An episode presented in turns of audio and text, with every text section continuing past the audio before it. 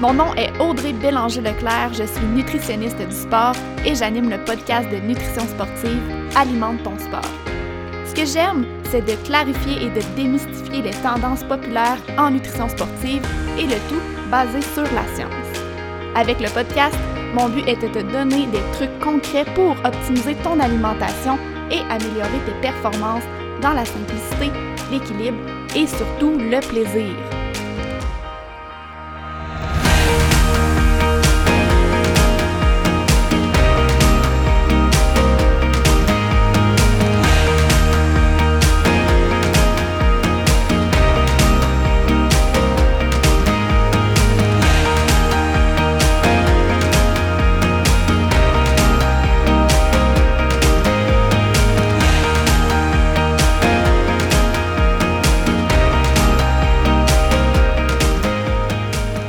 Salut, j'espère que vous allez bien et que vous passez un bel été. De mon côté, ça va super bien. Euh, je suis un petit peu plus absente ici. C'est parce que justement, je profite de mon été et je suis bien contente de ça. Je viens tout juste de réaliser que cette semaine, le podcast a officiellement un an. Et je me suis dit que fallait absolument que je vous jase pour ce un an-là.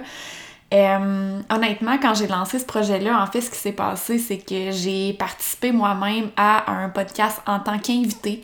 Et ça remonte à janvier 2020. J'avais participé au podcast de Cynthia Marcotte. Et euh, j'ai été surprise, mais j'ai vraiment aimé mon expérience. Euh, je suis quelqu'un qui aime pas tant ça, jaser et être derrière un écran ou derrière un micro. Euh, mais avec Cynthia, bref, j'ai vraiment aimé mon expérience et ça m'a donné le goût de lancer mon propre podcast. Évidemment, c'est quand même beaucoup de démarches, euh, savoir comment héberger le podcast, euh, comment ça fonctionne les enregistrements, avoir le matériel nécessaire pour les enregistrements. Donc, j'ai travaillé quand même plusieurs mois là-dessus. Un peu à temps perdu parce que, évidemment, je travaille temps plein. et finalement, en août dernier, ben 2020, j'ai lancé le podcast. Euh, pour la date officielle, c'était le, 5 août 2020. Le premier épisode a été publié, si je me trompe pas, c'était le, le, petit épisode d'intro. Donc, euh, je, je parlais pas vraiment de nutrition sportive, mais j'expliquais un peu justement c'est quoi le podcast. Euh, je suis super contente d'être encore avec vous un an plus tard. C'est certain que j'aimerais publier des épisodes plus souvent, mais le temps me manque. Vous le savez, c'est un projet que je fais un peu euh, sur le côté. Là. Donc, euh, je, publie pas des épisodes souvent, souvent. J'aimerais en publier aux deux semaines. Des fois, je saute des semaines comme, comme cet été. Je, je, profite de mon été, donc j'ai sauté quand même beaucoup de semaines. mais c'est correct comme ça. Euh, je reçois même souvent des messages pour me demander euh, quand, quand le prochain épisode va apparaître. comme cet été, j'ai été absente et il m'est arrivé de recevoir des messages euh, de personnes qui me demandaient quand est-ce que j'allais publier un nouvel épisode. Ça me surprend toujours de recevoir ces messages-là. Ça me rend vraiment heureuse, évidemment, de voir qu'il y a des personnes qui suivent le podcast et qui attendent les prochains épisodes. bref, merci beaucoup pour tout ça. Merci pour votre soutien. Merci d'être encore là un an plus tard avec moi. Pour euh, fêter l'anniversaire du podcast, je vous lance un petit défi euh, à vous qui écoutez, donc chaque personne qui est là derrière leurs écouteurs, leur euh, peu importe. dans le fond, mon défi, c'est pour m'aider moi. Donc, si vous ne l'avez pas déjà fait, rendez-vous sur l'application Balado et descendez jusqu'en bas sur mon podcast, là, juste en bas dans la section évaluation et avis. Euh, prenez le temps de bien noter le podcast. Donc, il y a des petites étoiles si vous appréciez le podcast. Laissez-moi un 5 étoiles. Et même si le cœur vous en dit, laissez-moi un commentaire, un avis. Ça va me faire plaisir de vous lire. Et évidemment, de mon côté, c'est la meilleure façon de m'aider et de m'encourager à continuer le podcast. C'est aussi la meilleure façon de faire connaître le podcast. Donc, c'est mon petit défi d'aujourd'hui pour fêter euh, l'année, le 1 an du podcast Alimente ton sport. Aujourd'hui, euh, je suis là évidemment pour vous parler de nutrition sportive. Et euh, je vous parle d'un sujet qui me tient particulièrement à cœur. C'est quelque chose que j'ai mis de l'avant beaucoup plus cette année sur les réseaux sociaux et je vous parle d'alimentation intuitive en sport. L'alimentation intuitive, c'est un concept qu'on entend parler de plus en plus euh, en nutrition en général, mais dans un contexte de sport, c'est un petit peu plus flou, on en parle peut-être un petit peu moins et je trouve ça important de le faire parce que l'alimentation intuitive a définitivement sa place en nutrition sportive. On a tendance à penser que l'alimentation intuitive et le sport, c'est deux concepts contradictoires euh, parce qu'on associe encore beaucoup trop le sport au plan alimentaire. Mais euh, je vous promets et je vous jure que ce sont deux concepts qui sont très très très complémentaires, qui sont même importants d'être jumelés ensemble. Avant de me lancer dans le sujet d'aujourd'hui, dernière petite annonce. Euh, l'intro va être longue aujourd'hui. Euh, je voulais juste vous dire que cet été, j'ai retravaillé mon site web. J'ai pas été présente sur le podcast, mais c'est pas parce que j'ai pas travaillé. Donc, j'ai retravaillé mon site web et j'ai réussi à rendre disponible tous mes webinaires sur mon site web. Avant, je réussissais à en mettre seulement un à la fois. Donc, je faisais des espèces de lancements. Après ça, j'enlevais le webinaire et, ainsi de suite. Mais là, j'ai réussi à tous les mettre en même temps. Je suis contente de ça. Euh, puis en fait, euh, pour inaugurer le tout, donc euh, étant donné que depuis, je pense, la semaine passée, les webinaires sont, sont les trois webinaires que j'ai sont disponibles sur mon site web, ben, j'ai décidé de faire une promotion, une petite promotion estivale. Donc présentement, mes webinaires sont à 20% de rabais. Et ce, rabais-là se termine samedi le 7 août. Donc euh, je pense pas vraiment qu'il va y avoir d'autres rabais cette année. Là. En fait, j'ai pas planifié vraiment ça. Je sais pas. Là. Je suis un peu euh, quelqu'un qui va. Euh, go with the flow. Mais bref, tout ça pour vous dire que euh, c'est la première fois que je fais un gros rabais comme ça sur les webinaires et euh, ça dure une semaine.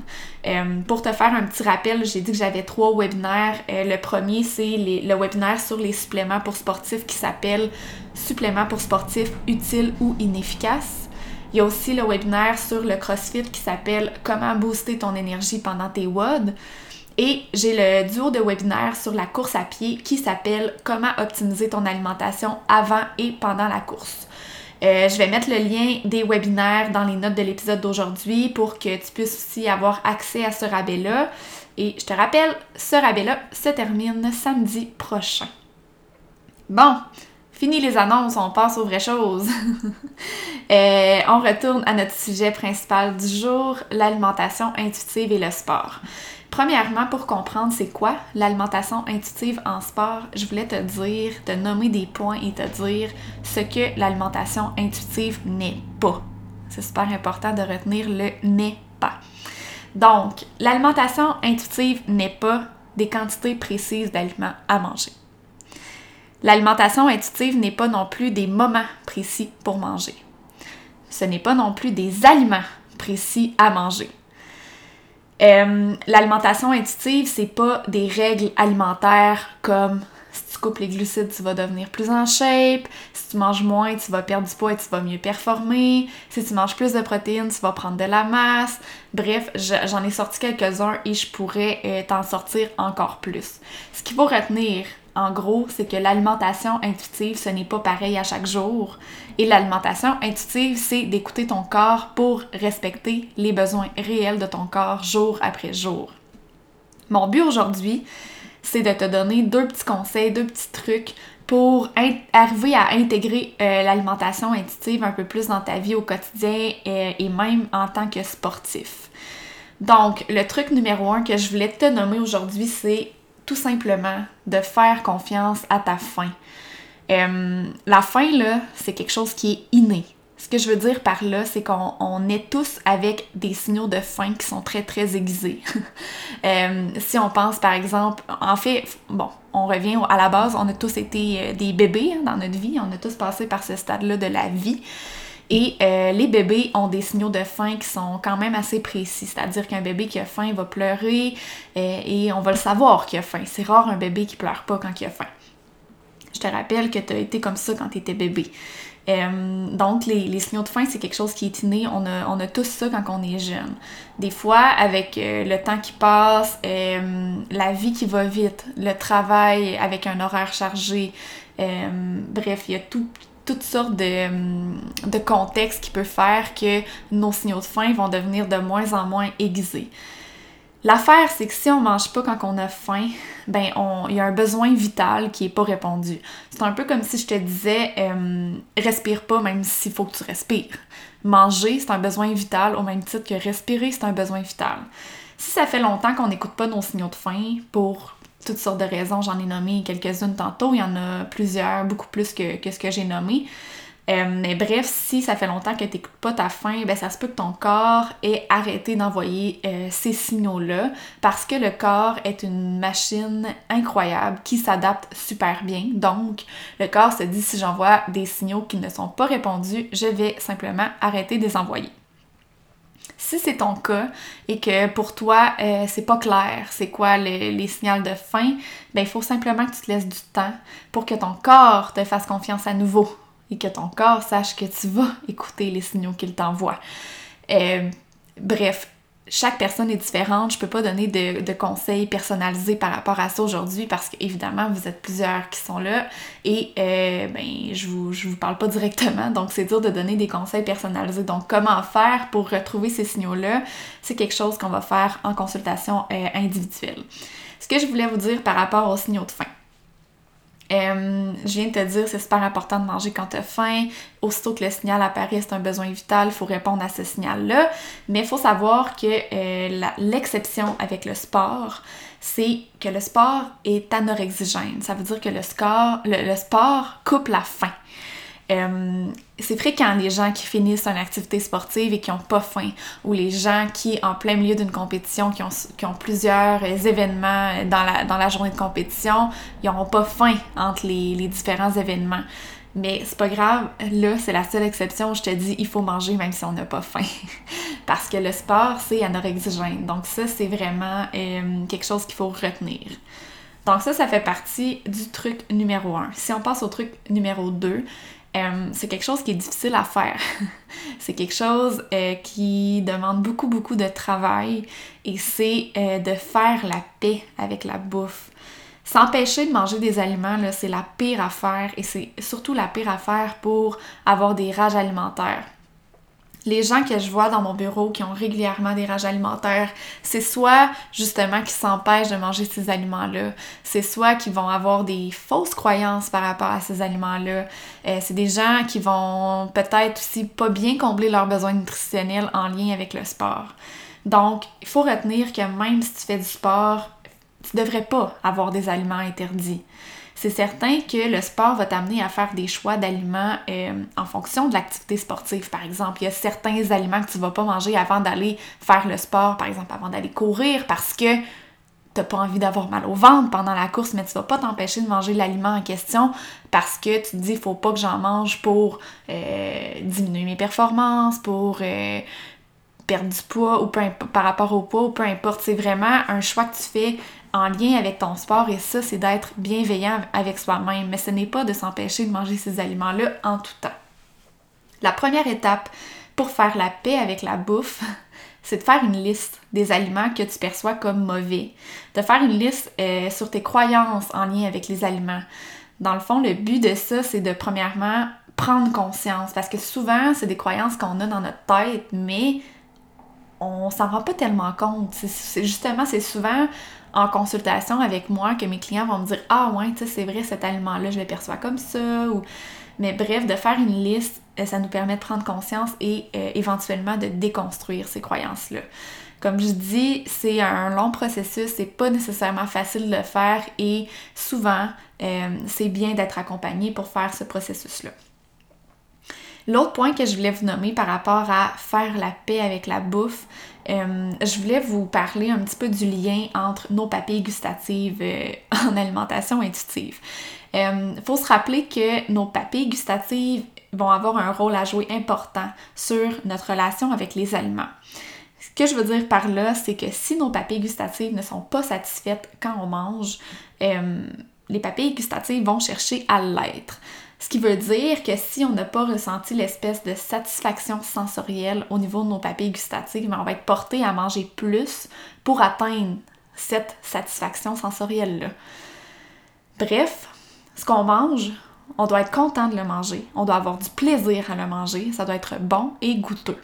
Fait que ça, c'est le truc numéro 2, il faut que tu te rappelles de ça. Si je récapitule, l'alimentation intuitive là, en nutrition sportive aussi, c'est de manger ce que notre corps nous dit de manger et non pas en fonction de ce que notre tête nous dit. On mange en fonction de notre corps et non pas en fonction de notre tête. Là, je vais vous donner un, espèce de, d'étude de cas, d'exemple de quelqu'un qui mange avec sa tête et je vais vous donner le même exemple de la même personne, mais qui changerait un peu sa façon de voir les choses et qui mangerait en fonction des besoins réels de son corps et qui écouterait son corps, juste pour comprendre un petit peu les nuances. Donc, je me lance dans l'étude de cas avec quelqu'un qui mange avec sa tête. Il est 9 h du matin. La personne qui mange avec sa tête est debout depuis 8 heures et cette personne-là commence à avoir faim. La personne déjeune. Donc, jusqu'à ce moment-là, ça va. Ensuite de ça, vers 11h30, la personne a, a faim encore à nouveau. Elle a déjeuné à 8h le matin, il est rendu 11h30, c'est normal que la faim arrive, mais euh, dans le fond, selon sa tête, il est trop tôt pour manger parce que la personne dîne à midi et demi au travail. Donc, elle s'empêche de manger parce qu'elle se dit à midi et demi, euh, je vais avoir mon dîner et là, si je mange là, ben, je vais manger trop parce que je vais manger une collation à 11h30 et en plus, je vais dîner à midi et demi. Donc là, à midi et demi, le niveau de faim est très, très, très élevé euh, quand l'heure du dîner arrive. Ensuite de ça, à 14h l'après-midi, la personne a encore faim, la faim arrive, mais euh, la personne sait qu'elle va aller s'entraîner tantôt et qu'il va avoir une collation avant l'entraînement. Donc, euh, l'entraînement est vers 5 heures, vers 17 heures. Donc, elle se dit, bon, si je mange une collation là, il va falloir que je remange une collation avant l'entraînement. Ça va faire trop de collations dans ma journée. Donc, je vais attendre. Je mangerai pas tout de suite. Donc, euh, vers 4 heures environ, la personne prend sa collation. Mais encore une fois, à ce moment-là, le signal de faim de l'après-midi vers 14 heures n'a pas été répondu. Donc, la collation pré-entraînement a lieu vers 4 heures, vers 17 heures. La personne va s'entraîner, vers 18h l'entraînement se termine, euh, elle retourne chez elle et son souper est déjà prêt parce que euh, c'est quelqu'un qui prépare des trucs à l'avance parce qu'elle sait qu'elle s'entraîne tard le soir et qu'elle va avoir faim en arrivant. Donc au moment où la personne arrive à la maison, vers 18h30, le souper est prêt et elle mange. Euh, ensuite de ça, euh, la, collation en soirée, là, euh, cette personne-là est habituée de la prendre en tout temps. Donc, vers environ 9-10 heures, il y a une collation qui arrive, mais fin ou pas fin, la personne va aller prendre cette collation-là. Encore une fois, c'est de manger avec sa tête. Si on reprend la même personne, qui mange avec les besoins réels de son corps. Donc, on retourne à 9 h le matin, la personne déjeune, la personne est debout depuis 8 h, je vous rappelle. Donc, la journée commence de la même façon. À 11h30, la faim arrive. Même si le dîner a lieu à midi et demi, la personne décide de manger à 11h30 parce qu'elle a faim. Le pire qui va arriver, c'est que la collation va couper un peu le dîner. Ce que je veux dire par là, c'est que la personne a faim à 11h30, elle va manger une collation, un petit quelque chose, et à midi et demi, va manger son dîner, mais ça se peut qu'elle ne mange pas tout son dîner, selon son niveau de faim. Ça se peut aussi qu'elle mange tout son dîner, et c'est correct, encore une fois, selon son niveau de faim. En après-midi, à 14h, la faim arrive. Même s'il y a un entraînement à 17h et que normalement à 4h, euh, il va avoir une collation, ben à 2h, quand la faim arrive, la personne décide de prendre une collation. Euh, une collation complète en fonction du temps qui lui reste avant son entraînement. Ensuite de ça, l'entraînement arrive à 17h, mais cette personne-là, cette même personne, euh, a tendance à avoir vraiment des baisses d'énergie à l'entraînement. Euh, a même tendance à avoir des étoiles pendant l'entraînement quand c'est un entraînement très très intense. Puis justement, euh, la personne s'en va faire un entraînement super intense. Donc, elle décide quand même de reprendre un petit quelque chose à 4h, 4h30, une petite collation riche en glucides pour augmenter un peu son niveau d'énergie. À 6 heures, l'entraînement se termine, s'en va à la maison, bon, le souper était déjà prêt, etc. Euh, la personne soupe, comme dans, l'exemple numéro 1, mais en soirée, euh, la faim n'est pas là, évidemment, comme j'ai dit tantôt, donc la personne ne va pas prendre sa collation en soirée, même si son plan alimentaire lui disait de la prendre. Bref. Ça, c'est deux exemples. Euh, c'est le même exemple, en fait, euh, vu de façon complètement différente. Euh, ça se peut que tu te reconnaisses dans certains énoncés que j'ai dit aujourd'hui. c'est un exemple parmi tant d'autres. Hein. Comme je disais, euh, c'est ça se travaille, c'est quelque chose que, que, tu peux travailler. C'est juste de revoir un peu notre façon de voir les choses et de se demander est-ce que euh, c'est ma tête qui me dit de manger de cette façon-là à telle heure ou de telle façon ou c'est mon corps qui en a vraiment besoin. Voilà. Euh, ça fait le tour, je pense, pour l'épisode d'aujourd'hui, après quasiment, je pense, un mois et une semaine d'absence. ça faisait un petit moment que j'étais pas là. Euh, et ça va probablement euh, être la même chose pour le prochain mois. Je vais probablement être absente parce que je tombe en vacances très très bientôt pour plusieurs semaines. Donc, je sais pas, le prochain épisode va être publié quand. Euh, si l'inspiration me vient pendant mes vacances et que si j'ai du temps, euh, ça se peut que j'enregistre un épisode et que je publie un, épisode, mais je me mets pas de pression avec ça, donc ça se peut que le prochain épisode euh, arrive juste à l'automne. Et c'est correct comme ça. D'ici là, ça vous laisse du temps pour penser au sujet que vous aimeriez que j'aborde. Euh, pratiquement tous mes épisodes ont été inspirés par, par vous, en fait. par soit des clients dans mon bureau, des gens qui m'écrivent sur les réseaux sociaux, des gens qui m'envoient des courriels toutes ces façons-là sont bonnes de me, de me contacter. Euh, sur les réseaux sociaux, je suis active principalement sur Instagram. Donc, si jamais tu as un, sujet en nutrition sportive que tu aimerais vraiment que j'aborde, n'hésite pas à me l'envoyer. Ça va me faire plaisir d'en jaser. Donc, euh, je vous souhaite une belle journée, un bon restant d'été si on se rejase pas d'ici la fin de l'été. Et on se dit à la prochaine!